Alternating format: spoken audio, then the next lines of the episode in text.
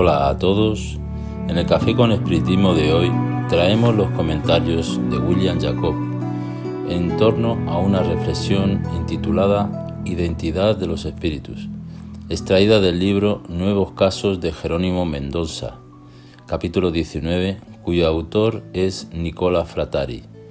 Hoy se inicia una serie de episodios sobre los casos y enseñanzas de Jerónimo Mendoza.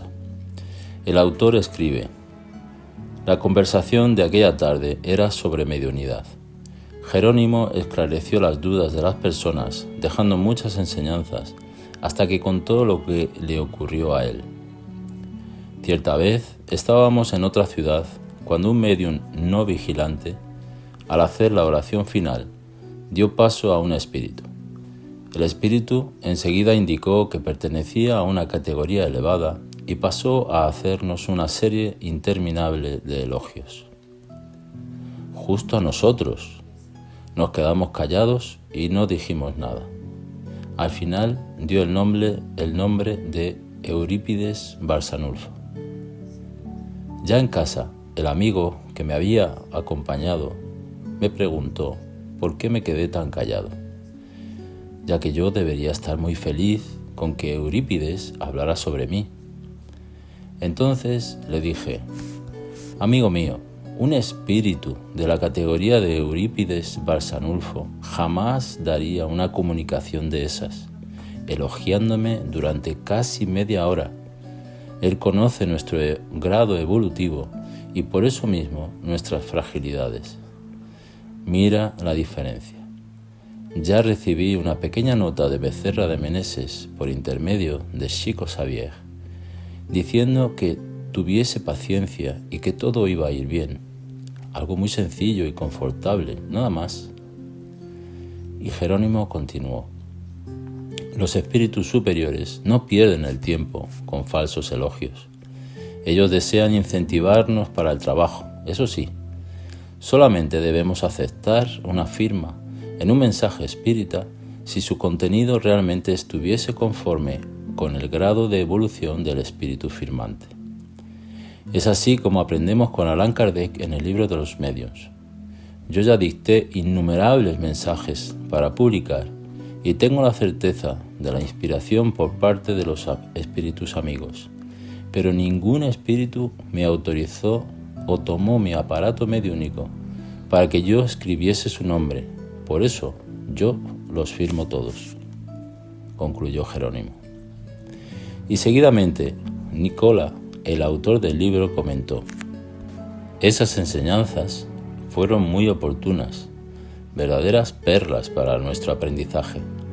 Después, un poco antes de desencarnar, el espíritu Becerra de Meneses le envió otra nota, por intermedio de Chico Xavier, diciéndole que tuviera paciencia, porque la victoria estaba próxima. Encontré esta valiosa lección y por eso la escogí para abrir esta serie de episodios sobre Jerónimo Mendonza. La estrategia de los elogios y de la utilización de nombres conocidos es la preferencia de los espíritus fascinadores para captar la confianza de los elogiados y establecer una obsesión que, según Allan Kardec, es el más grave de todos, ya que el fascinado se queda en una especie de ceguera ante la realidad pudiendo negar los hechos más evidentes y refutar la mayor de las lógicas. Es un detalle curioso, pues el espíritu fascinador habla cosas bonitas, envía el mensaje, algunas veces relleno de bellas palabras, como nos comenta Allan Kardec en el libro de los medios en el capítulo 23.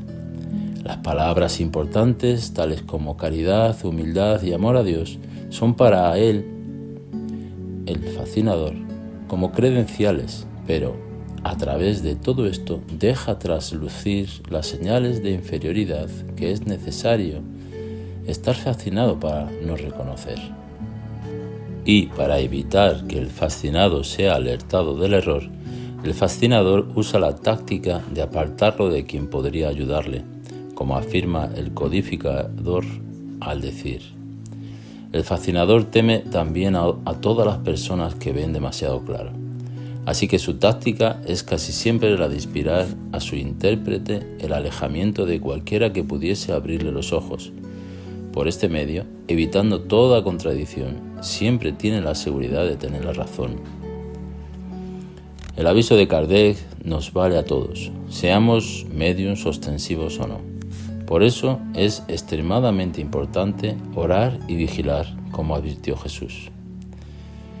Bueno, amigos y amigas, en otro episodio vuelvo a, con nuevos casos y reflexiones sobre Jerónimo Mendoza.